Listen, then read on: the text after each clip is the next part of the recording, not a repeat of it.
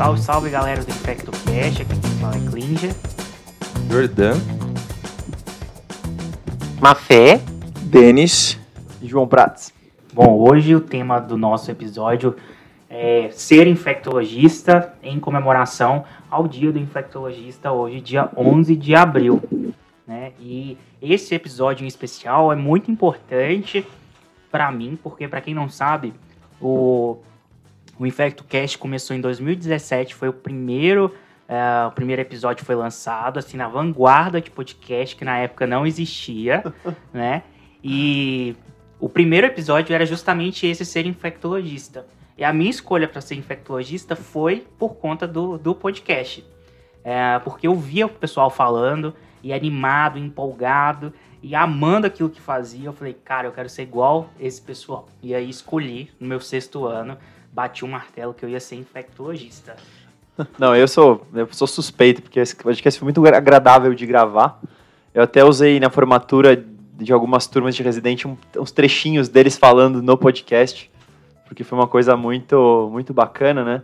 E todo mundo assim, ah, por que, que você quis ser infectologista? E acho que foi um, muitas pessoas, além de você, Clinton, né, vieram falar, olha, eu ouvi esse episódio e, putz, achei muito maneiro. Alguns escolheram a residência na Unifesp porque ouviram a gente falar com tanta alegria do que a gente fazia e do que a gente gostava, né? Então, para mim, é um episódio muito, até emocionante, assim, gosto muito de falar sobre isso, né? Ah, o, comigo foi. Minha dúvida se prolongou mais do que a do Klinger, né? Eu fiquei na dúvida se eu faria clínica médica ou se eu faria infectologia. Fiz é, prova de residência para os dois. Aí na hora de escolher, eu fiquei muito na dúvida. Falei, meu Deus, o que, que um infectologista faz assim no dia a dia? Eu fiquei procurando vídeo no YouTube, entrei no Google para saber qual que é o dia a dia. Até que eu achei esse podcast justamente da Unifesp, que era uma das opções que eu tinha.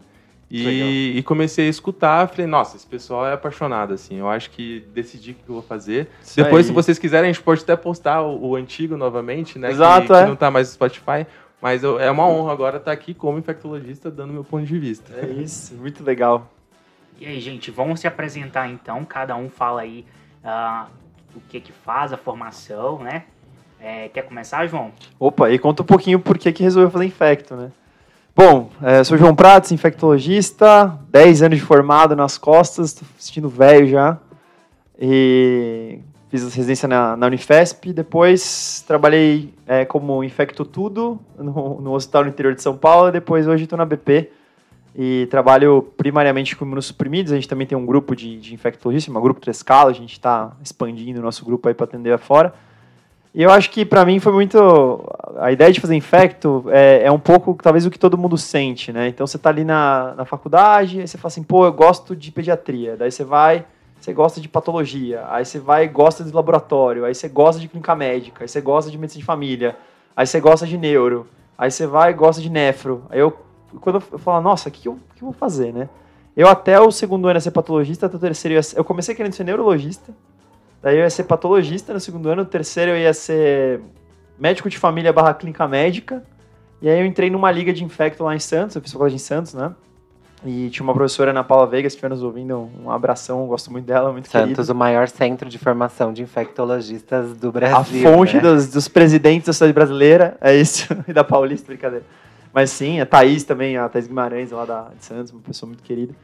Aí eu comecei, foi muito engraçado, porque a gente começou, comecei a fazer a liga, e aí quando eu cheguei no sexto ano eu estava decidido a fazer infecto, mas eu não sabia onde fazer, e tinha uma dúvida muito grande, porque o Emílio Ribas é super conhecido, né? Uma baita residência também e tal. E falei, nossa, pra onde que eu vou? E foi, foi uma grande dúvida. Eu cheguei a pensar em fazer HC, depois Emílio e tal. E aí o que me conquistou na, na, na Unifest foi a, a, entrevista e depois de conhecer. Eu conheci as pessoas e tudo mais. Mas o porquê escolher infectologia, eu cada acho que quando você pergunta isso para uma pessoa que acabou de entrar na residência e vai os anos vão passando, vai talvez você vai até pensando diferente, né? Hoje a minha maior paixão é trabalhar junto com o, assim, a, a, a, última tecnologia médica, o último tratamento do câncer, o último tratamento de uma doença intratável, incurável, a última, a última tecnologia, a última quimioterapia, o último imunossupressor. E perceber que assim a gente uh, vê os pacientes da hematologia, do transplante, da oncologia, fazendo mil tratamentos, e aí o paciente tem uma doença infecciosa, só que completamente diferente, porque ele, ele é um, um tipo de imunossupressão, mas esse imunossuprimido, que sei lá, o transplante renal, ele é totalmente diferente do da medula, é diferente do oncologia, da oncologia que fez, que fez uma imunoterapia, aí a doença, a dengue no cara é de um jeito, a dengue no que fez imunoterapia é totalmente diferente.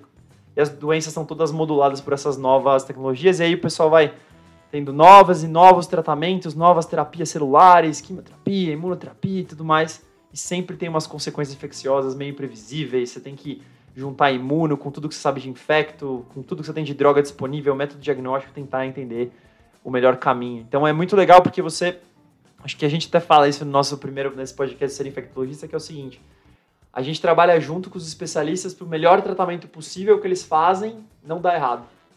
Então o paciente está lá com mil terapias, inibidor de tal enzima, inibidor de tal via da inflamação, aí ele faz uma infecção que é inesperada, que ia custar todo o tratamento dele, a vida dele, uma morbidade alta, a gente vai lá e fala, não, pera, a gente sabe diagnosticar isso, a gente aprende, e a gente vai desenvolvendo novas e novas síndromes infecciosas por causa dos tratamentos das outras doenças. Então eu gosto muito de trabalhar com isso, hoje é, uma, é minha maior paixão, assim, tentar entender ali a melhor forma de usar os recursos. Então acho que é muito legal isso de você estar tá na vanguarda da tecnologia, as consequências de infecção que vem, porque a gente mexe com o sistema imunológico, shit happens. Né? E aí a gente está aqui para evitar. Então, valorize o tratamento do oncologista, do hematologista, do transplantador, de quem quer que trabalhe com alguma terapia assim. E, é, e, e parece que não tem limite, né? Porque o pipeline de drogas, a gente sempre fala de pipeline de antimicrobiano, ah, sai pouco antimicrobiano, sai pouco antiviral. Mas terapias para o câncer, milhares, né? Todos os anos saem não sei quantas terapias novas para o câncer e com elas saem novas infecções e a gente vai aprendendo. Então hoje a minha paixão é, é um pouco essa. E uma outra paixão é, que tenho gostado cada vez mais é de trabalhar com outros colegas e participar da formação deles, né? Então, muitos aqui vocês me conhecem de, talvez de nome, outros passaram, foram meus residentes, a gente se conheceu, ouviram um podcast, foram fazer residência com a gente lá. E muitas pessoas, a gente teve uma reunião do nosso grupo e várias pessoas falaram assim: "Nossa, João, você teve algum ponto na minha formação que você participou?" E isso é muito bacana para mim também. Outra coisa que eu gosto muito é de poder disseminar conhecimento de infectologia para as pessoas. Né? Então, o Covid também foi outra coisa que me fez gostar muito da minha profissão e falar assim: estou atuando, dando informações adequadas para as pessoas, ajudando de alguma forma, além de simplesmente estar ali na linha de frente, né? como talvez uma pessoa que informa. E agora com esse grupo de formar pessoas para trabalhar com os pacientes difíceis, com coisas complicadas que o infectologista trabalha todo dia. Então, esse é um resumão, mas acho que a grande sacada é estar assim na, na na vanguarda da, da, da terapia aí, anti-câncer, etc., a gente está do lado seguindo. Né? E aí a nossa, infecto, a nossa especialidade toca todas também, né? Então, quem gosta de tudo, quem está na dúvida, geralmente infecta um bom caminho. Né? Beleza, João, valeu. E aí, Denis? Bom, no meu caso é um pouquinho diferente, né? Porque eu fiz infectologia pediátrica, que é uma subespecialidade da pediatria geral. Mas desde o sexto ano eu tinha um pouco essa ideia de fazer infecto, porque eu, o que me chamava atenção na infecto é essa, esse poder investigativo que é a especialidade. E assim, como pediatra, né, eu gosto de fazer uma boa história, um bom exame físico, perguntar. Eu acho que, pensando na pediatria especificamente e infectologia, é, você tem que ter essas habilidades, assim, gostar disso, né, de ter contato com o paciente, conversar, examinar, porque é assim que você vai pensando no diagnóstico. E eu acabei fazendo residência na Santa Casa de Pediatria Geral. E aí eu fiz infectologia também na Santa Casa de São Paulo. Na verdade, o que me fez decidir fazer infectologia, primeiro que a grande parte das doenças na pediatria são da área da infecto, né? Os problemas comuns da pediatria, né, otites, resfriados, acabam envolvendo a infectologia. Doenças infecciosas como um todo, né? Sim. Doenças exantemáticas, aquele capítulo Mas tem uma coisa que eu acho que me inspirou muito foram os meus chefes. O poder que eles tinham de se comunicar, de explicar, de raciocinar. Então, isso também favoreceu para eu continuar na Santa Casa, que é o Dr. Marco Aurélio Safad, assim, que é uma pessoa que eu gosto muito, uhum. né? E, e tenho um contato até hoje. Então, esse acho que foi o fator principal. E hoje, como infecto, eu acho que eu me tornei um pediatra melhor dentro da minha especialidade e o infecto dentro da pediatria organiza melhor as outras especialidades, é igual você estava comentando, né? Então, o infecto, ele é sempre chamado para qualquer caso, para qualquer especialidade. Então, você acaba organizando a vida desse paciente, ou, ou projetando assim, né, o tratamento do ponto de vista infeccioso. E um outro ponto que minha formação, que eu acho que ganha muito para quem pensa em pediatria, é a questão das vacinas. Né? Então, a infectologia pediátrica tem muito foco nas vacinas. Então a gente acaba tendo uma formação bem ampla, bem específica Tem muitos colegas que trabalham, por exemplo, com indústria farmacêutica hoje, na área de vacinas, então é um campo que para infectologia pediátrica é, é grande, assim. E eu gosto de atender criança, né, que é um pouco diferente de adulto também, assim. Então é um outro mundinho, assim. Então eu sou muito feliz no que eu faço e trabalhar com prevenção, com um cuidado mais amplo na pediatria é faz sentido para mim hoje. Você sabe que eu atendia muita criança quando trabalhei no interior de infecto tudo. Era é que não tem, né? É não muito tem, infectoped, é. é assim, às vezes eu, eu vejo alguns pais que demoram muito para conseguir consulta e, e, fora de São Paulo mesmo, não tem essa demanda. Então, por exemplo, até quando você pega pacientes expostos, né, filhos de mãe que vivem com HIV, depende, você, o pediatra tem um olhar diferente para essa criança, né, do cuidado, de entender, e que às vezes o infecto adulto não vai ter mesmo pela questão da formação.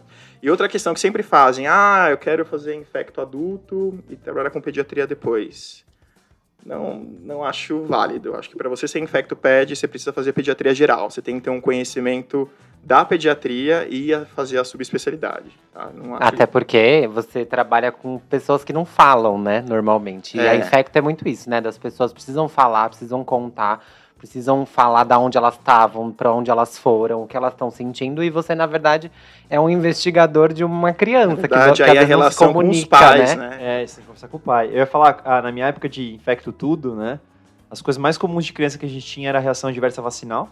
Então, BCG é uma rotina, assim, a gente vê muito, né, é bem, bem comum. Algumas imunodeficiências primárias mais leves, tanto as, as, principalmente as humorais, né, Algumas mais complicadas a gente mandava para referência, normalmente tem que ser assim, né? E a outra coisa era aquelas infecções piogênicas um pouco mais complicadas mesmo. A pneumonia com dano pleural, empiema, cirúrgico, uma coisa mais complicada e estava acompanhando. Mas, é, cara, como tem doenças antemáticas na pediatria, né? Não, tem muito. E assim, hoje eu trabalho do, do, hospital. Hoje eu trabalho no Hospital Infantil Sabará, né? Faço ambulatório, faço a parte de visita. E o que, a, que a gente acaba mais vendo na prática mesmo são as infecções da comunidade. Então, infecções de pele, partes moles, osteomelites, pneumonias. Uhum. E no ambulatório a gente recebe muitas infecções congênitas, né? Então, sífilis congênita, ah, tox então. congênita, CMV. E isso é o dia a dia do infectoped, né? E tuberculose, às vezes, chega né, mais em TB latente, crianças que têm contato com pacientes com TB. Na, na verdade, quando, você pensa, quando eu penso no geral, assim, a gente acaba trabalhando muito com prevenção, orientação. Porque pediatria, Exato. 90% das, das, das doenças na pediatria são autolimitadas, benignas e vai dar tudo certo. Mas quando não dá e quando são graves, são dramáticas também para a gente. Então, é um poder que você tem de se comunicar, de explicar, de orientar, de trabalhar muito a prevenção, né? Então, você tocou num ponto muito, muito, legal também que, eu, que, você falou, que eu achei que vale ressaltar, que é assim, aquele cara que tira bem a história, né? Você sabe quando você falou isso, hoje eu tava na, passando no UTI, um colega veio e falou assim, nossa, vocês da Infect, vocês passam, né? Não é rápido, né? Vocês olham tudo, perguntam tudo, onde o cara foi, o que, que ele faz, ele viajou, qual é o trabalho dele, como é que é a vida dele, né? E é, é diferenciado esse olhar, né? Ele falou assim, nossa, é diferente de um cara que vem aqui prescreve, sei lá, insulina, um cara que vem aqui e só olha como é que tá a ferida cirúrgica, sei lá. Tem uma, uma abordagem bem ampla, assim, de hábitos, e às vezes é muito engraçado, porque na nossa anamnese você vai conversando, todo mundo já teve, todo infecto já teve isso, tá conversando, aí de repente o cara te solta uma informação, você fala, putz, esse é o diagnóstico e era isso que a gente estava querendo encontrar. E é muito maneiro, é uma das sensações mais legais que tem. Né? De se entender ali a vida do cara, como que a doença chegou nele. Sim. Uma coisa que você estava falando antes aqui em off pra gente é a importância de você ser, um, além de, de, um médico, um educador, né? De ter que educar os pais. Uma dúvida que eu tenho, nesses últimos quatro anos aí, como que foi a relação de vacina? Você falou que trabalha muito o dia a dia vacina. Teve pais que realmente não vacinavam seu filho por medo? Como que foi essa questão? Acho que a, a, o que eu percebo hoje, né, nesse, momento que é um pós, um pós-pandêmico, né, é igual 2020, é a questão da hesitação vacinal. Então, isso piorou muito nesses últimos anos, né? Porque a gente pode ter aquelas pessoas que vão passivamente vacinar, levam os filhos, não tem problema nenhum com isso. Tem pessoas que não aceitam as vacinas, que seriam os movimentos anti-vacinas, mas o que aumentou é esse grupo que está aí circulando no meio. Então, assim, ele acha que tudo bem atrasar, ele acha que tudo bem não tomar várias picadas. Assim, não, eu só quero tomar uma picada por dia no meu filho, eu não quero dar várias picadas. E não consegue entender a importância da imunização no primeiro ano de vida e os reforços após um ano de vida. E o quanto isso pode impactar na doença da, da, do seu filho. Então, eu sinto que meu papel, por exemplo, quando eu pego pacientes assim no consultório, até na enfermaria, é você explicar, na verdade, o porquê que você indica aquela vacina e, e eles precisam entender qual é o real benefício daquilo, entendeu? Então, hoje eu acho que tem muita desinformação em relação às vacinas e a gente atua o tempo todo para combater isso, né?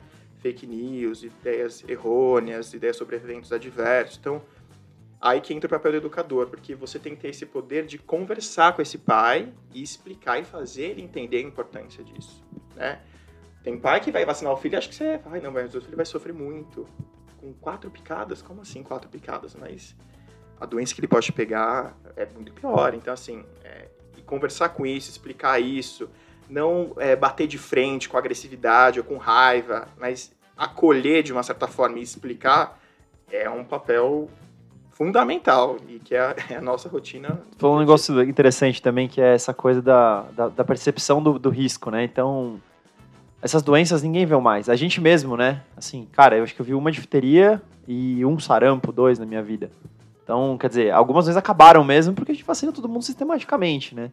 Isso me lembra também outra coisa que acontece com a gente, que às vezes a gente tem, ah, na época da, por exemplo, hepatite C, na época que hepatite C a gente tratava com interferon e, e PEG riba, interferon e ribavirina. Eu vivi essa época.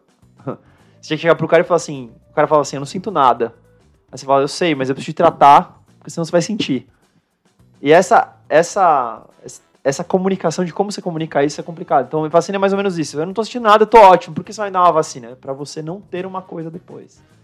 E, ah, imagina, a gente explicar o PEG riba 24, 48 semanas, era muito pior, lógico, do que uma vacina, mas acho que o conceito é o mesmo, é traduzir o risco, traduzir o que você pode evitar, traduzir como sua vida pode ser melhor, e é uma coisa muito preventiva, essa mensagem ser bem passada, né? Porque as pessoas, provavelmente, não, muitos não vão ver essas doenças, nem vão saber, não vão, nem ter, não vão ter nenhum um vizinho, uma história da avó remotamente de alguém que teve. Nem isso vai, vão ter, mas isso é bom que a gente continue mantendo e passando para frente esse conhecimento de que podemos evitar, né? Isso é uma coisa que a gente trabalha bastante. E agora nos imunossuprimidos, você falou também, vacinação também tem isso. Como o paciente está imunologicamente, a gente começa a tocar na imuno, que é muito bonita, né? Então a pediatria tem muita coisa de imunologia, Tem. os imunossuprimidos agora tem muita coisa, né? E você fala assim, ah, melhor momento de vacinar? Qual vacina? Quando? Pode, não pode? Qual a dose? Duas doses? Do, do- dobra a dose? Vacina mais vezes? Meço alguma coisa? Isso também é uma ciência que a infectologia vê. Eu acho que na- eu até diria que a, a- ficou mais para os infectos do que para os alérgicos imunos isso, principalmente no adulto, mas acho que na criança também.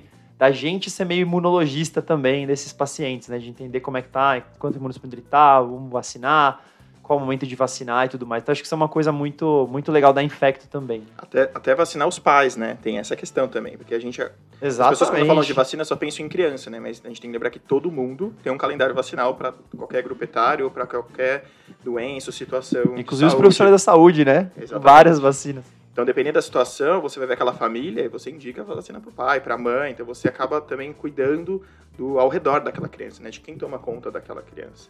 Né? Então, e esse, e esse é um trabalho que eu gosto. E, assim, a perspectiva para os próximos anos é de novas vacinas, novas tecnologias, né? A vacina de RNA veio aí para ficar, então, provavelmente vai surgir coisas novas. Vacina de pneumo vai surgir vacinas novas. Então, é um conhecimento constante. Acho que vacina o tempo todo você tem que se atualizar, entender e em algumas situações, igual você disse, individualizar o esquema, Que é né? legal. Dependendo da comorbidade da criança. Agora, Denis, você falou aí sobre né, é, infecto a pediatria e o que, que acontece? A residência de vocês não é tão focada, por exemplo, na CCIH, né? É, eu acho que a nossa residência depende muito do local que você faz. Porque, por exemplo, se você faz em São Paulo, se você faz fora de São Paulo, por exemplo, eu vou falar da minha residência na Santa Casa. A gente não teve tanta medicina tropical, por exemplo, porque a gente trabalha muito com os casos que a gente acaba vendo. A gente não recebe isso aqui, nem em São Paulo, na pediatria especificamente. Então, quando a gente roda em outro, outro hospital, por exemplo, no Emília, a gente acabou vendo outras doenças, né? Mas, por exemplo, vacina é muito forte no Santa Casa. A gente tem um ambulatório, né? Como aqui, eu sei que na Paulista também tem. Então, assim, acho que depende muito do local que você faz e da ênfase que aquela é, residência faz. Então, acho que é importante você queira fazer InfectoPed, saber o local que você quer fazer, saber o, o programa da, da sua residência médica, né? A minha residência foi muito focada nisso. História, tirar história, saber tudo, pesar, medir, passar isso, passar uma visita, um caso adequado, bem falado, apresentar aula toda semana. Então, acho que aí tem que conhecer um pouquinho o programa de residência de, de cada local. Sim, mas já é difícil o InfectoPad. InfectoPad que gosta de CCH e faça é mais É. ainda. Eu, eu particularmente desconheço. Assim, acaba os adultos ah, assumindo. E Eu- quando eu eu fui assumir as minhas CCHs, tive muita dificuldade nisso, né? De entender esse mundo pediátrico e aí ter que estudar, né? É, a gente, na minha formação eu tive muito pouco, tem alguns colegas que fazem CCH, é, mas, por exemplo, o próprio no Sabará mesmo, o, o- quem coordena CCH não é InfectoPad também, é Infecto Adulto, então acho que Vamos é um pouquinho diferente. E você, Mafei, o que você, o que você faz? Bom, então, eu sou que que Maria. você escolheu Ah. infectologia? Eu sou Maria Felipe, eu sou infectologista e bom, começando então, por que, que eu escolhi infecto? Eu escolhi infecto no meu sexto ano, quando eu na verdade durante toda a minha faculdade, durante os dois primeiros anos da faculdade, eu não me achava na medicina, eu não me encontrava dentro do curso por conta de que nunca foi uma realidade um curso superior da forma que a medicina é organizada ainda hoje, assim. Eu sou da Zona Leste aqui de São Paulo, sempre estudei em escola pública, então a- fui a primeira pessoa a entrar no ensino superior e fui a primeira pessoa a me formar numa faculdade da minha família e já logo num curso de medicina que a gente ainda precisa entender que hoje é um curso elitizado, por mais que ainda aconteça hoje é, de forma grande a expansão das universidades e o acesso é, que foi possível hoje nos últimos anos, né? E aí, dentro da faculdade, eu conheci o movimento estudantil, né? Que foi a minha válvula de escape para continuar fazendo medicina durante muitos anos, assim. E dentro do movimento estudantil, eu aprendi muito a valorizar o SUS, né? E dentro da valorização do SUS, eu sabia que eu queria me formar e trabalhar no SUS de forma completa, me doar ao SUS. O... Porque para mim o SUS é um sistema de saúde que tem muito potencial e que acaba recebendo todas as demandas possíveis e inimagináveis e que de certa forma acaba sendo o que mais leva saúde para o Brasil como um todo, assim. E dentro da Infecto, eu consegui ver na verdade que a nossa, a nossa especialidade ela é quase que na sua totalidade dependente do Sistema Único de Saúde por conta da organização que o nosso país tem, principalmente quando a gente fala em doenças muito específicas aqui do Brasil, né? Dentro dos grandes institutos de pesquisa e de diagnóstico que a gente tem, é óbvio que dentro dos laboratórios particulares a gente tem essa disponibilidade, mas aí vem a questão do preço, do acesso. E para a grande massa, o SUS é a porta, a, a primeira porta, a segunda, a terceira. E dentro da infectologia, a gente precisa muito utilizar a questão de exames, a questão de busca de agentes etiológicos ou de fazer a pesquisa. E aí, para isso, a infectologia depende muito do SUS. Às vezes tem exame que só o SUS faz e o particular acaba não fazendo. E aí eu vi, na verdade, que ali seria uma oportunidade. E aí, dentro do, das opções, eu no sexto ano resolvi fazer o meu estágio optativo dentro do Emílio Ribas. E eu fiz faculdade em São José do Rio Preto, né? E aí vim fazer um mês de estágio aqui no Emílio Ribas e foi ali que eu escolhi ser infectologista, porque eu queria tratar ou eu queria me doar para aquelas pessoas que estavam ali precisando do que elas estavam precisando ali. Foi ali que eu fui, assim, dentro da minha graduação, foi o meu estágio assim onde eu mais fui feliz. Foi um mês assim maravilhoso para mim. E quando eu me formei, eu falei que eu, eu queria infecto, eu acabei postergando isso, fui trabalhar durante dois anos e aí só depois fui prestar a residência. E quando eu prestei residência, eu prestei todas aqui de São Paulo e acabei escolhendo fazer no HC da USP. Né? Eu fiz residência então lá no HC e que para mim foi maravilhoso no quesito de todo o acesso e todo o suporte que eu recebi dentro da residência, do tipo acesso aos conhecimentos que eu precisava para me formar tecnicamente bem para o que eu sou hoje. Muitas das coisas que eu aprendi, talvez eu não aplique hoje na minha, na minha prática clínica, porque hoje eu acesso uma parte da infectologia, assim como vários Claro. de nós aqui, porque a infectologia ela é muito ampla e fazer infecto geral é algo muito amplo, né? Então eu acesso uma das partes da infecto, até porque a gente tem os nossos amores dentro da infectologia, de Claro. cada um da- dentro das suas áreas, né? E a residência de infecto geral, né? A residência de infecto adulto, no caso, são três anos. Então, dentro desses três anos, dentro do HC, no primeiro ano a gente tem mais voltado para o ciclo básico, onde a gente faz muitos estágios em laboratórios, muitos estágios em microbiologia. Então, isso me deu um know-how muito grande de microbiologia e conhecimento nessa área que, para mim, foi muito bom para aplicar o que eu sei hoje de infecto clínica é, na minha prática de hoje mesmo, tratando pacientes. E dentro desse, desses três anos, eu acho que o que eu mais aprendi foi a conversar com as pessoas e acolher essas pessoas e respeitar as individualidades dessas pessoas que estão ali. Eu fiz residência igual os meninos, o Klinger e o Jordan, durante a pandemia, né? Então foi uma experiência bastante única, assim. É, o João falou que a pandemia trouxe para ele um amor da infectologia. Para mim foi quase que o contrário. Eu acho que a pandemia, enquanto residente de infecto, foi algo que me afastou muito da infectologia durante muito tempo, assim, por conta de que foi uma rotina muito pesada e trabalhar com o desconhecido durante um período de residência, que é o período que você mais está buscando ali se formar e conhecer, foi muito difícil para mim, porque a gente não sabia o que fazer, né? A gente estava conhecendo, o conhecimento estava sendo construído na nossa frente.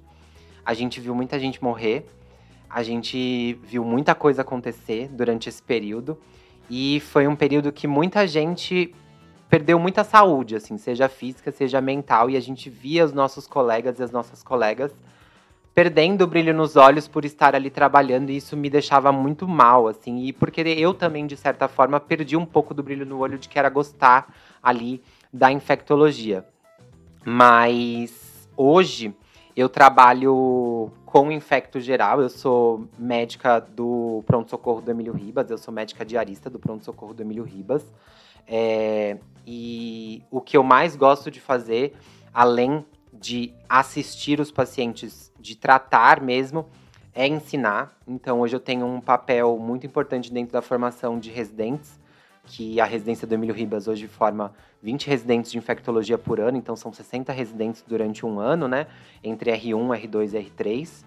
E eu fico muito feliz de poder participar da formação dessas pessoas e poder transmitir um pouco do meu conhecimento que eu conquistei, que eu consegui para essas pessoas de uma forma um pouco diferente na minha visão, porque além da infectologia trazer esse olhar de cuidado, de acolhimento, foi aonde eu me encontrei enquanto uma pessoa LGBT, né? Eu sou uma mulher trans, então a infectologia me, me ajudou a entender que eu era uma mulher trans também. E dentro desse, desse quesito, dentro das especialidades médicas, dentro de todos os preconceitos que a gente pode viver dentro da medicina, né? Eu acho que a infectologia me acolheu, assim como eu também a acolhi na minha vida e foi muito importante. E hoje eu trago uma outra visão, porque dentro do meu trabalho, além da, da do Emílio Ribas, eu também sou médica subinvestigadora de pesquisa clínica em infectologia, onde eu trabalho basicamente com pesquisas de HIV, AIDS e prevenção de infecções sexualmente transmissíveis, né? Então, eu acabo investigando, sou subinvestigador, então a gente atende voluntários e voluntárias que querem fazer ou querem participar de é, criação de conhecimento sobre tecnologias de PrEP, conhecimentos de novos tratamentos para HIV. E isso para mim é maravilhoso porque é onde eu mais acesso comunidade LGBTQIAPN+, né? Porque dentro dos trabalhos de prevenção de HIV, a comunidade LGBT é a comunidade mais visada por conta das vulnerabilidades que a sociedade impõe e os riscos maiores de infecção pelo HIV. E é onde eu consigo trabalhar com população trans mais é, frequentemente e é, poder aplicar esse conhecimento que eu consegui dentro de um lugar onde as, as pessoas trans não acessam, que é a universidade, e poder levar para elas de uma forma diferente, de uma forma é, que eu acho mais tranquila e que eu acho mais correta é maravilhoso assim para mim. E trabalhar com pesquisa clínica me deu um outro olhar, porque dentro da pesquisa clínica é uma área que durante a residência eu não tive muito contato, acho que é pouco contato durante várias residências assim. E a pesquisa clínica, ela te traz uma visão que é muito isso que o Denis falou da pediatria, porque é minucioso, né? Você precisa saber minimamente tudo o que acontece na vida daquela pessoa, por conta de que tudo influencia ou pode ser influenciado pelo seu produto investigacional ou pelo seu procedimento que você está fazendo. Então você precisa saber se a pessoa tomou um remédio para dor de cabeça. Ah, mas foi uma, uma dor de cabeça só por conta de que eu estava estressada. Mas isso pode influenciar, pode ser que essa dor de cabeça, na verdade, tenha sido por conta do, do remédio que você está tomando. Então, a gente sabe muito da vida daquelas pessoas e acaba sendo muito legal conhecer esse lado de é, criação da ciência na parte de atendimento, né? Do tipo, você vê aquilo ser efetivo. De uma forma, a gente participa hoje é, de um projeto que é o HPTN 083, né? Que é o projeto que é, colocou a efetividade do cabotegravir, então uma, uma droga para profilaxia pré-exposição ao HIV injetável, né? Uma nova tecnologia que facilita o acesso das pessoas. Então, é muito legal ver é, isso, essas coisas funcionarem, essas coisas sendo investigadas. Hoje a gente está com uma nova pesquisa que é a pesquisa do, de uma PrEP injetável a cada seis meses. Então, você facilita o acesso à prevenção, você facilita a via de administração para quem não gosta de tomar comprimido todo dia, você facilita da pessoa ter que ir só duas vezes no serviço de saúde. Então, você acaba criando novas alternativas para é, prevenção de HIV, que é algo que, dentro da nossa especialidade, é, é o carro-chefe de muitos serviços, né? Dentro do Emílio Ribas, onde eu trabalho também como diarista, é o nosso grande carro-chefe, né? As pessoas que vivem com HIV ainda é, convivem nos hospitais, ainda a, acabam sendo é, bastante frequentes. As pessoas ainda morrem de AIDS, né? É importante falar disso por conta, não é só porque hoje o tratamento é muito mais efetivo e muito mais simplificado, que existem pessoas que não tratam, né? E isso por diversos motivos, né? Por conta do estigma que ainda ocorre, por conta do, da dificuldade de adesão, por conta do, do, modo de transmissão, que acho que o Denis também pode falar um pouco das questões das pessoas que vivem com HIV por transmissão vertical, que é uma outra jogada. Então, é um dia a dia muito complexo, porque eu não faço só uma medicina técnica, eu faço uma medicina de muita conversa, de muito entendimento. A gente tenta entender pessoas dentro da infectologia, a gente tem muito protocolo. Eu sempre falo assim, a gente tem muito protocolo, a gente tem muito guideline, mas o que eu passo para os residentes é tipo assim, pega esse protocolo para você, mas o que você vai aplicar para a pessoa depende do que a pessoa vai te dizer aquela pessoa tem uma vida específica, aquela pessoa tem um modo de viver específico e você tem que adequar a sua conduta à pessoa e não o contrário, a pessoa à conduta, né? E dentro da infectologia, isso é muito importante, porque um método de prevenção de HIV pode funcionar para uma pessoa, pode não funcionar para outra, o preservativo pode funcionar para você, a PrEP pode funcionar para o outro, ou a PEP pode funcionar para outra pessoa. Então é muito importante que a gente entenda isso e que a gente consiga trabalhar isso diariamente. E hoje na infectologia eu sou muito feliz, assim, eu tenho plena certeza de dizer que eu sou muito feliz no meu trabalho, não é romantizando o trabalho, né, que a gente sempre fala, né, nossa, não romantizo seu trabalho, mas eu não romantizo não, eu sou muito feliz trabalhando com infectologia e podendo fazer isso que eu faço, porque na verdade eu trabalho com algo que é a minha vida também, né, o que eu vivo diariamente, o que eu também tô ali fazendo para minha prevenção, para as minhas, para as minhas, é, para minha vida, para o meu dia a dia, é o que eu faço para as minhas pacientes e para os meus pacientes, assim, então você é chefinha hoje. Eu sou chefinha do lugar, do lugar onde que te inspirou. Sim. E você deve estar pra inspirando mim, assim, outras pessoas, então é poxa. Para mim, assim, isso é, é, é fechar um, fe, um fechamento de ciclo muito importante, assim, porque eu passei, passei no Emílio Ribas enquanto interna, né? Foi ali que eu escolhi ser, ser infectologista. Depois, durante a residência no HC, a gente rodou no Emílio Ribas também. Passei como residente e agora eu também sou assistente, sou diarista do pronto-socorro do lugar aonde eu escolhi ser infectologista, no mesmo setor, assim. Então, para mim, é maravilhoso estar tá fechando esse ciclo, não só um ciclo fechado, né, mas estar completando isso. E eu sou muito feliz ali nos lugares onde eu atuo, com toda certeza. Você falou uma coisa muito legal que é para mim muito clássica do infectologista, é aquele cara que você pode contar tudo para ele, sem preconceito, sem problema. Eu acho isso muito legal, sempre desde a da residência sempre tinha alguém que chegava para você, assim, ah, eu quero falar com você depois, tal, o que que é, né? Aí você saía com a pessoa, né? Ah, que eu fiz uma coisa e tal, e sempre, né? E, a gente, e assim, é legal, é sempre um cara que, não sei, dá, todo mundo vem conversar sem medo de sofrer algum tipo de julgamento, de sofrer algum tipo de preconceito. E, quer dizer, o cara sente que pode contar qualquer coisa. E quem sou eu para julgar? Acho é, isso não, muito... e quem é você para julgar, né? Não, acho mas é sempre muito, Acho isso muito bacana, porque é, passa a ideia de uma pessoa assim que, como se assim, você já viu de tudo, nada vai te surpreender e você não vai julgar, e você não vai, sabe? Você vai tratar a pessoa muito bem e, e passa, assim, as pessoas sentem confiança na nossa especialidade. Sim. Acho que isso é um grande diferencial do que você está falando. Você atende qualquer pessoa e sem nenhum problema e tá lá para isso. Várias né? vezes, né? É, pedem ter consulta pra gente, pra Infecto, um paciente lá que está acompanhando, sei lá, um mês já com uma outra equipe. Aí você vai tirar a história do paciente, vai ganhando confiança, vai falando a sua especialidade, o que você faz. Aí você tira uma história do paciente, paciente usuário de cocaína. Te revela várias coisas. Aí você vai conversar com o colega. Nossa, mas ele não me falou isso, eu perguntei. é, é, o jeito da gente conversar, né? Essa é, confiança que a gente passa. Eu acho que a nossa especialidade tem uma grande vantagem, pelo menos dentro do meu trabalho, né? Que eu trabalho bastante com HIV, que é o vínculo, né?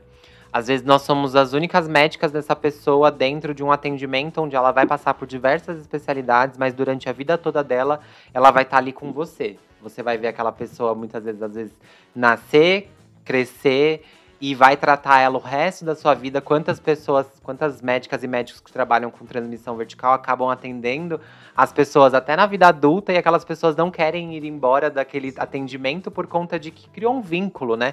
É como se fosse uma segunda família ali, de que tipo, eu conto tudo para o meu médico, eu conto tudo para minha médica. Então não tem como eu quebrar esse vínculo. Então eu acho que isso do vínculo é muito importante dentro da medicina porque isso acaba gerando uma, um conforto de contar, um conforto de você poder partilhar tu, várias coisas. E isso é muito importante para a nossa especialidade, né? É uma das coisas também que faz as pessoas ficarem na dúvida entre pediatria, é, medicina de família, alguma coisa mais clínica e infecto. Você fala, não, todo mundo, a gente faz isso também, né? Eu acho que no meu caso, porque, assim, eu não gosto de atender adulto, tá? Então aqui eu sou fora da curva, eu adoro atender criança, assim, minha paixão é criança mesmo. Mas você falou uma coisa que é a questão da confiança, né? De você preparar as pessoas. Por exemplo, eu trabalho em São Bernardo, né, num, num programa de IST HIV, e lá a gente consegue fazer as consultas de pré-natal dessas mulheres gestantes com HIV. Então você prepara, você conta lá na consulta o que vai acontecer com o filho dela, o que ele vai tomar, como é que vai ser, que vai precisar coletar de exame. Então ela chega quando o bebê nasce na primeira consulta muito mais calma. Ela já sabe, ela já está esperando o que vai acontecer nos próximos meses, né? É, então, é, você consegue, acho que é uma especialidade que você, e você acompanha essa criança o resto da vida, né? Os esposos a gente acompanha, lá tem crianças que vivem com HIV por transmissão vertical, então você acompanha essas famílias que têm histórias muito difíceis, né? Complicadas, então, Sim. então é, é, é uma coisa importante que você, você falou. A gente tem que entender o, o contexto de cada pessoa, de cada família. No caso, eu vejo muito a família, né, que está relacionada à criança para você atuar de uma melhor forma, né? Nem sempre aquilo que você vai prescrever, o que você vai orientar, vai funcionar, né? Então, acho que eu trago isso um pouco da pediatria, mas a Infecto me permite também trazer esse campo, né? Mais de individualizar o paciente. Sim. E vocês? Bom, eu, eu sou o Klinger, né? É, formei na Federal de Ouro Preto e, e fiz residência na, na Paulista, né? Na Unifesp. Uh, eu decidi fazer infectologia no meu, no meu oitavo período. Eu conheci a doutora Júnia, que foi minha professora de infectologia, e já fiquei muito apaixonado. Um salve para ela, que eu sei que ela escuta a gente. E desde lá eu fiquei em dúvida, fiz internato de GO, gostei muito de GO, tendi a fazer patologia, mas aí acabei fazendo infectologia justamente por essa é, versatilidade. Ó, a gente falou que já falaram quatro pessoas com áreas totalmente diferentes, com rotinas totalmente diferentes, né? E que é, mescla consultório com hospital, com, com CCH, é, vacina, CCH, vacina outro e, tipo de ambulatório e isso. tal, prevenção, pesquisa. E vai. E é, a Mafê falou uma coisa muito verdade, que foi muito difícil, assim, é, conduzir a pandemia sendo residente, principalmente porque era um, uma coisa assim, que a pandemia era do residente da Infecta. É, nós fomos a linha de frente, né? Durante. Se alguém foi linha de frente, foram os residentes da infectologia. Exato. Vocês possam, podem acreditar nisso. E, e a linha de frente mesmo, assim, com aquela parte, era você conduzir uma enfermaria de infectologia é, é uma coisa. uma enfermaria de Covid é totalmente diferente. Não, É- enfermaria, com- coisa incerta, e o cara evolui, vai um pra lá, outro pra cá, vai pro TI. Exato. E assim, e a paciente da cirurgia cardíaca, da neuro, é, da uro, e você gerenciar esse tanto de residente, esse tanto de interconsulta, essas particularidades, porque E as nossas residências pararam, né? A gente ficou. Todas, né, Todas elas ficaram paradas, mas a gente ficou durante muito tempo. Eu fiquei sete meses só vendo Covid. E esses meses foram meses que não foram recuperados de alguma forma, né? Ah, mas vocês viram Covid, né? Mas isso de alguma forma quebrou expectativas da gente dentro da residência. E né? tinha uma outra coisa, só fazendo um parênteses, não querendo. Quero, quero continuar ouvindo você falar. É muito importante que é o seguinte: é, eu falava muito, isso, o pessoal perguntava, né? Falava assim, cara. que- e os infectologistas, como é que eles, né, como é que vocês se seguram a onda, né? Eu falo assim, ah, se a gente perder a cabeça, apa- apaga a luz e deixa, deixa queimar, né? Porque na verdade a gente era muito como assim uma referência do que tava de manter a sanidade mental, de pôr o pé no chão e falar calma, vamos encarar isso, porque as reações foram as mais diversas possíveis. Então tinha uma, além de ter a responsabilidade de trabalhar duro, tinha a responsabilidade de manter uma postura, de se manter bem, de segurar a onda, porque você, querendo ou não, como a gente tá falando, os infectores eram a referência do cuidado. Então era assim, era meio que uma responsabilidade dobrada. Não só atender, mas também ser uma referência para os outros, né? Então que, que época que foi essa, né, para nossa especialidade. sim, e era meio que um relações públicas, né? Gerenciador de crise. Então. É, entra máscara, sai máscara e a confusão, o, o- a organização de todo o sistema de saúde, do hospital, de tudo. É, informação, muito- né? Dar a informação exato. correta, né? Muito- E assim, eu, ah, meu primeiro mês de, de R2 foi março de, de 2020. E, eu, e o fatídico março de 2020, dia 13 de março foi o dia que eu recebi minha primeira paciente é, positiva, né, lá, lá no Hospital São Paulo. E aquele alvoroço e tudo mais, e foi lá que eu conheci a, a doutora Nancy, que é a minha chefe e orientadora de doutorado. E naquele êxtase ali, a gente começou a fazer uma pesquisa, que é o meu doutorado hoje, né, que a gente conseguiu publicar muita coisa, porque o N muito grande, muito fácil de. Né, fácil não, né? Mas assim. ah, um paciente tinha, né? paciente tinha, né? Então, vou defender agora em maio, terminando meu doutorado em, em virologia, né? Então, ah, adoro o, o que eu faço, e mas eu tenho uma outra paixão, que é a, a parte do controle de infecção hospitalar, né? A CCIH é também um carro-chefe do, do infectologista, não é todo mundo que gosta, mas é, eu Né? gosto... Aqui entre nós é Houve só uma- ele. Houve uma troca de olhares aqui na mesa, para quem não está nos ouvindo e não está, não está nos vendo. Houve uma grande troca de olhares. Sim. E, e tem uma coisa muito legal na CCH que, que é a parte dessa parte de gestão, né? De você é, entender como que, que o hospital inteiro funciona e como que tudo está interligado ao controle de infecção. Tudo diz respeito ao controle de infecção. Né? A CCIH ele é um órgão que é como se fosse uma procuradoria dentro do hospital, né? Que, é, é, que vigia tudo, que está ali ah, vendo o que, que pode estar acontecendo. Então a gente precisa ter conhecimento desde a lavanderia até a cozinha, a, a água da diálise. É o ar-condicionado até o copo d'água, a gente fala. Exato. O CME, ah, o centro cirúrgico, tudo pode estar envolvido ali. Então você tem que entender todos aqueles processos né, que ah, estão interligados. É, a gente construir indicadores, performar ali na, na, na melhor forma, ah, que a gente vai conseguir levar o mínimo de infecção. Infecção é um evento adverso, né? É, é contra a segurança do paciente. Não é para o paciente ter infecção, não é para ele se infectar por cuidado de saúde. Né? Então, é, quando você pega o indicador e você vai discutir com outros hospitais, tem o benchmarking, você pega ali a densidade de infecção de outros locais, vê o que, que eles estão fazendo, o que está errando, e aí você participa de tudo dentro do hospital, desde a, o serviço de qualidade com esses processos, vistoria, visita técnica, até mesmo a parte de construir protocolo. Olha, eu estou montando um protocolo de meningite porque eu estou perdendo algumas crianças ah, com esse tratamento.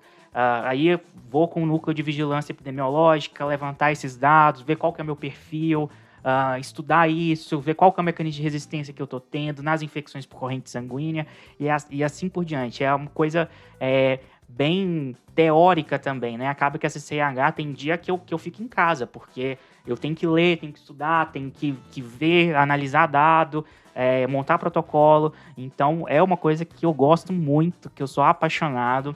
E você é, promover esses processos de melhoria contínua, de você engajar toda a equipe, né, na higienização das mãos. Eu sou apaixonado, apaixonado. Você sabe que tem um estudo sobre a integração das especialidades, né? Então é como se fosse é um estudo que faz como se fosse um gráfico visual assim de você põe um especialista e vê com quais especialidades ele se conecta, né? E a, os infectologistas estão entre os mais integrados, você se liga com todas as especialidades.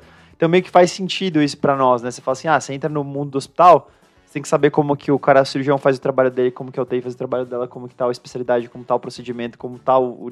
Quer dizer, a gente como um especialista bastante integrado aos demais, não só dentro da área médica, mas de todas as, as outras áreas e de toda a estrutura, quer dizer, meio que você, estando tão integrado, faz sentido que você tem um papel aí de o cara que coordena vários processos ou que ajuda no funcionamento de vários processos do hospital, né? Essa integração com todo mundo é um pouco da nossa especialidade também, né?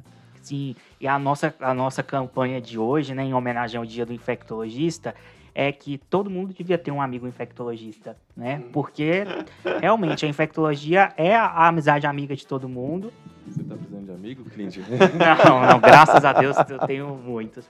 Mas se for para escolher uma especialidade para ser amigo, escolhe um infectologista. É né? ótima, ótima especialidade. Que é ele que vai te salvar. Eu acho muito legal isso. Uh, essa, essa comunicação que você tem com todo, com todo mundo do hospital, de você discutir casos, de você é, é, ajudar todo mundo mesmo, porque antibiótico uh, em infecção hospitalar e o controle é uma coisa bem específica, né? A gente, todo mundo me, é, mete a mão, né? Que acho que é, deveria ser uh, um pouco mais reservado ao infectologista, né? Ninguém chega pro onco e fala, olha, essa doxrubicina aqui eu não concordo com, com ela né? Mas, Ou prescreve para o paciente dele, é, sem ele saber. Exato. Mas quando você está falando de, de, antibiótico, todo mundo quer, quer meter a mão, sabe? Sendo que é o infectologista quem estuda isso todos os dias, quem sabe de microbiologia, quem sabe de laboratório, de teste diagnóstico.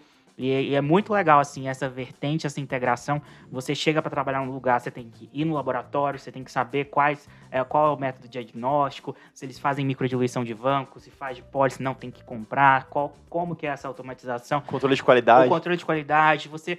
Enfim, tem que conhecer todo mundo, né? E fora que a CCIH é um lugar que eu adoro, porque sempre tem café, todo lugar que você vai né? As pessoas te oferecem uma xícara de café. Quem gosta de sentar e trabalhar numa vida meio de escritório parte do tempo, né? É, exato. E é um lugar de fofoca, né? Tudo a CCH fica Passa sabendo, lá, né? É, eu, como um bom fofoqueiro, eu não nego é, que eu adoro trabalhar com controle de infecção. Até porque para saber como começou aquela infecção, você precisa comentar um pouquinho de como foi a passagem. E aí você começa a fazer ligação daquela hum. pessoa, com aquele paciente. Então, é uma grande rede de fofoca. Essa é uma parte né? bacana, porque a gente, a gente já, na minha vida de CCH, eu já fui infecto tudo. Infecto tudo é que você, você é o único infecto, você faz tudo. Você vê paciente, você faz ambulatório, você faz pediatria, você faz CCH, né? Entre outros, né? Tem mil funções, né? Você arruma até coisa de pesquisa porque você tem essa, esse perfil, faz tudo no hospital, né? Arruma microbiologia. Então, eu, quando eu fui trabalhar no interior, eu cheguei num hospital que a, a microbiologia não tinha nem é, hemocultura automatizada. Demorava seis, sete dias para sair hemocultura. Então, a gente fazia um negócio meio assim, vigilância epidemiológica só. Acertamos antibiótico ou não. A gente descobria dez dias depois. Péssimo. Então, uma das primeiras coisas que a gente fez é, foi isso, mas eu gostava dessas investigações. Então, a gente foi lá e teve um caso de rotavirose na UTI pediátrica. Pô, o que que tá acontecendo? E hoje mesmo, você mesmo com o infecto clínico do seu paciente, você vai lá e fala assim, você até manda pro CH, pô, Klinger, e esse, esse rota aqui, não, não tem rota aqui, não faz sentido. Aí você vai, o que aconteceu? Ah, é a comida, é a listeriose, tem uma listeriose uma vez num transplante. Aí, cara, foi algum alimento que passou, aí você vai atrás do processo que aconteceu, fala com não sei quem, aí você descobre, ah, fulano de tal, ah, o filho tá com diarreia, veio trabalhar, trabalhou no tempo pediátrica, não contou para ninguém essas coisas, assim, você acaba descobrindo, são muito interessantes também, essa parte de dar uma investigada no que está acontecendo. KPC, ah, foi o, um filtro, foi um, um, fabricante que mandou um produto que não estava legal, e você descobre que o produto não estava legal, você descobre que a rotina que você está fazendo para aquele produto não funciona, precisa ser trocado mais vezes, precisa mudar o fabricante. Tudo isso é, é bem interessante também dentro da CCH, né? Essa, esse investigativo, assim. Sim, cara, quando você tem um médico infectologista bom na CCH, a direção ama, porque você evita muito problema, muito BO. E quando tem o BO, eles chamam o infectologista para resolver. Você mitiga o BO, diminui o BO. Exato. Aí, e lembrando, infectologia é baseada em evidências. Tem estudos mostrando que hospitais têm infectologistas, têm menor custo e melhores indicadores de qualidade. Inclusive, tem menores tempos de internação, uso mais racional de antimicrobiano. A gente é valioso. Sim. É por isso que o, o melhor amigo que você pode ter é um infectologista. E aí, Jordan, conta pra gente, por que, que você escolheu infecto? Então, eu fiquei muito na dúvida, né? Como eu já disse. É, sempre fui uma pessoa muito indecisa. Na minha vida é baseada em indecisão. E eu fiquei nessa dúvida se eu faria clínica médica, com muitas pessoas indecisas que acabam medicina, acabam escolhendo clínica por conta disso. Clínica é meio assim, né? Você começa, vai ter dois anos, dá pra pensar um pouco, ver o que, que você Exatamente. gosta mais, né? Tem uma, E- um mas, tempinho. graças a Deus, mas, graças a Deus, entre essas duas dúvidas, eu escolhi a infectologia. Primeiro, porque é acesso direto, não tive que passar por um outro processo de avaliação depois. É um atrativo, gente, não vamos mentir. Não vamos mentir. É um atrativo. Se você tiver, você ainda pode ter um ano de clínica médica muito bom, por exemplo, dentro da Infecto, ou com bastante áreas gerais, tá ótimo, é muito boa a Exatamente. formação. E, e- e justamente no podcast que eu ouvi do Ser Infectologista, do, do InfectoCast, uma coisa que me chamou muita atenção foi essa interseção com, com as outras áreas, né? Então, eu tinha medo de, por exemplo, fazer cardiologia, que era uma coisa que eu até gostava no, no internato, e depois ficar muito restrito, ficar cuidando de insuficiência cardíaca, hipertensão e AM, com todo respeito, eu sei que tem muita coisa na cardiologia, mas eu também gostava de nefro, e eu também gostava de, pô, achava legal quando tinha uma infecção associada a catéter. E eu também gostava de pneumo, porque eu adorava UTI, eu adorava um- ver um paciente com pneumonia, eu gostava dessas coisas. Então eu falei, ah, então acho que infecto acaba vendo um pouco da cardio, ver uma endocardite, uma infecção. Exatamente. Até na cardio, nós temos muitos colegas cardios que nos chamam para vários motivos. Nossa, neuro, quantas, quantos desafios é, diagnósticos que a gente tem de, de, Neuroinfecção, de neuroinfecção, é muito, uma área muito interessante. Aí, quando eu entrei na, é, na, na infectologia, fui me apaixonando. Uma coisa que eu aprendi a gostar muito na infecto, que a gente passa por outras especialidades, e na infecto eu achei que é uma das especialidades mais resolutivas, que a gente resolve a vida do paciente. né? Era muito emocionante, a gente via aquele paciente que chega com uma primo diagnóstico de HIV, paciente na fase AIDS, aquele CD4 de 1, paciente com 50 doenças oportunistas, fala, meu Deus, não sei nem por onde começar. Aí você acompanha aquele paciente, aquela internação prolongada, você fala, vamos lá, vamos, será que vai dar certo? Será que esse paciente vai sair bem? E do nada você reencontra esse paciente seis meses depois no ambulatório, forte, super bem, com Ganhou um CD4 peso, tá de gordinho. 500 ali. Nossa, isso é uma, coisa, uma das coisas mais gratificantes que tem. Que é diferente, assim, você acompanhava às vezes o paciente na onco, às vezes aquele paciente com ciência cardíaca, eu não vi essa resposta tão evidente, né? E outras coisas que. A, a- desafio diagnóstico. Eu lembro que do- é, uma coisa que me fez escolher infecto também. Eu tenho um professor, tive um professor na, na minha graduação, o Abdon, inclusive, né? Um abraço se ele ouvir esse episódio. Que ele era conhecido lá em Cuiabá como como House ali cuiabano, né? Uma pessoa que era extremamente clínica, que tinha um leque de diagnósticos House é diferenciais. infectologista, para quem não sabe, reveja os episódios, é infect. Exatamente. Uma pessoa que tinha um leque diagnóstico absurdo, ele era professor de semiologia, é professor, acho que ainda é professor de semiologia, então aquela pessoa que adorava clínicos, sinais. Então, é- era uma pessoa que eu tinha como referência, que eu sempre admirei como médico. E, e hoje em dia, quando eu vejo um caso de FOI, por exemplo, é uma coisa que eu fico maluco, assim. Eu adoro quando chega um paciente, ah, viajei, que nem aquele derrube a capivara que a gente gravou, né? Ah, o paciente que chegou, estava na fazenda, comeu uma capivara e chegou agora com febre no seu consultório. Você, meu Deus do céu. Muito legal. Isso eu acho muito legal. Eu, eu- eu adoro, eu me divirto quando chega um caso desse. Então é uma área que eu gosto muito. Hoje em dia eu estou mais me especializando também aí um pouco na área do João também. Gosto de trabalhar com pacientes imunossuprimidos. Trabalho na mesma equipe que ele, lá na BP. E é uma área que é legal justamente porque tem muita FOI, tem muita febre de origem determinada nesses pacientes, muita coisa, muita loucura que a gente vê, muita infecção fúngica estranha, muito, muitas infecções bacterianas, virais estranhas. Então esse leque de diagnóstico diferencial me, me chama muita atenção e eu, eu me divirto trabalhando porque eh, eu acho muito legal. e uma outra coisa que é muito interessante na infectologia é que você tem um, um campo de trabalho enorme, que nem a gente já discutiu aqui. Você pode ficar numa área mais administrativa, você tem um campo de ambulatório para trabalhar, se você gosta de ambulatório, você pode trabalhar fazer visita.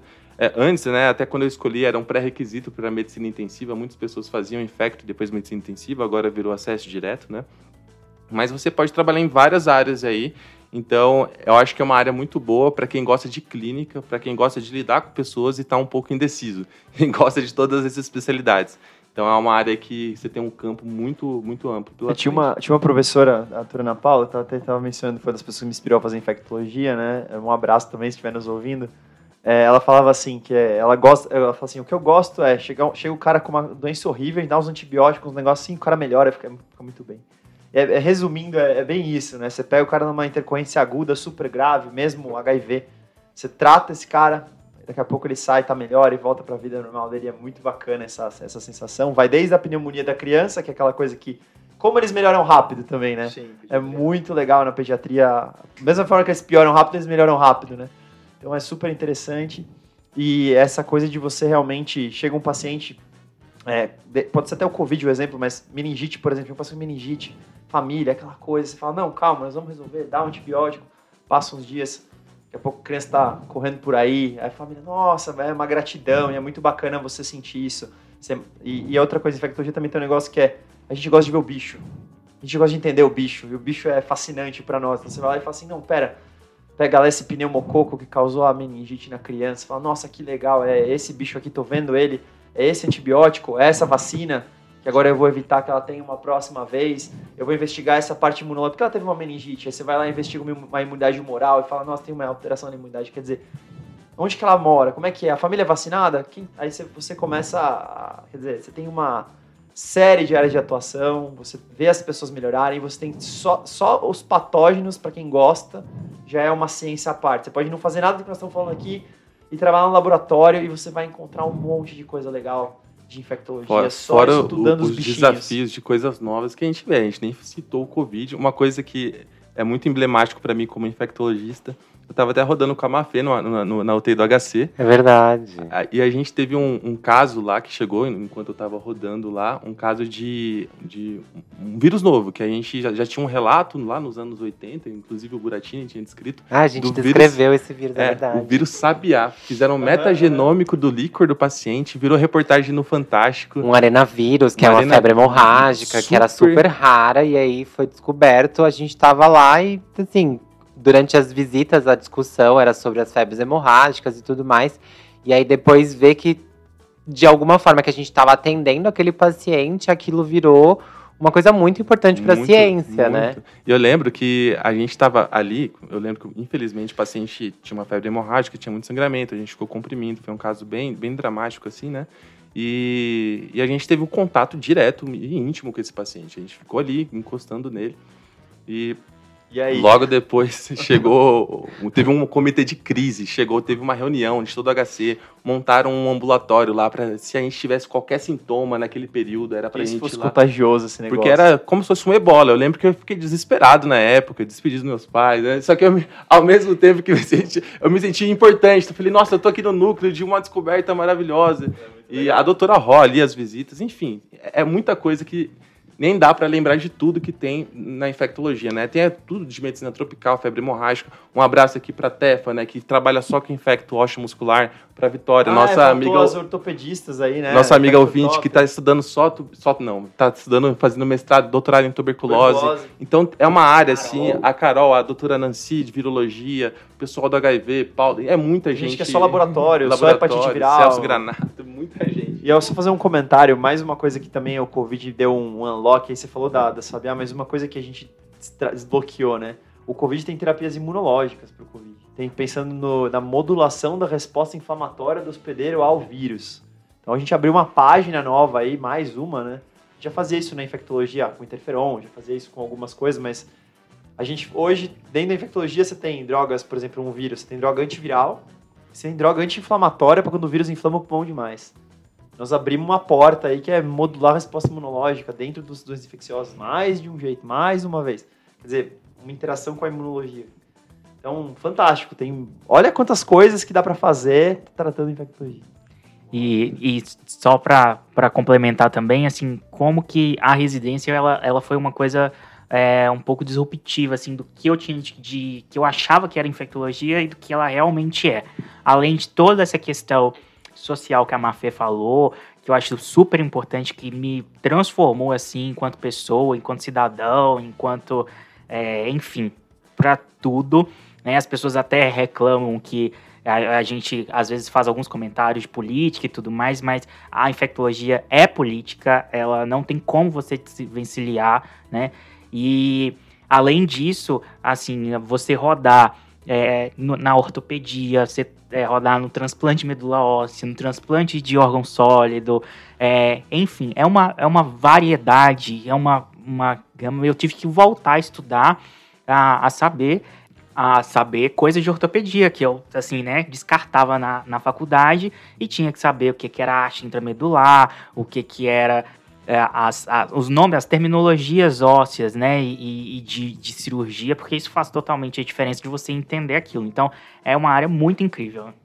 E eu sou apaixonado pelo que eu faço. Acho que todo mundo percebeu que a gente é bem apaixonado pelo que a gente faz. Se pudesse, a gente ficava for, falando aqui mais cinco horas. Se for levar uma, uma coisa hora. desse podcast, leve que as pessoas estão muito felizes aqui falando da profissão. É muito bacana. Então é isso, é desde do, do você pode trabalhar no laboratório, na UTI ou mesmo na clínica de vacina ou mesmo na vigilância epidemiológica, a gente nem falou de ser sanitarista aqui, que é outra coisa que você pode ser também, tem, nós nem entramos.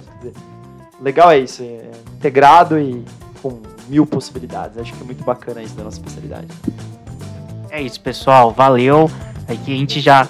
Feliz dia do infectologista. É, yes, feliz dia do infectologista. Exato, para todos os nossos colegas aí que escutam a gente, doutor Washington, doutor infectologista, nossos amigos aí, é, doutor Marcos de, de Juiz de Fora também, é grande amigo, uh, que sempre que a gente vê no congresso para a gente para conversar e parabenizar. Um, um abraço aí para vocês. Alunos, colegas todos, um abração. Exato, e para quem está na dúvida, venha para infectologia.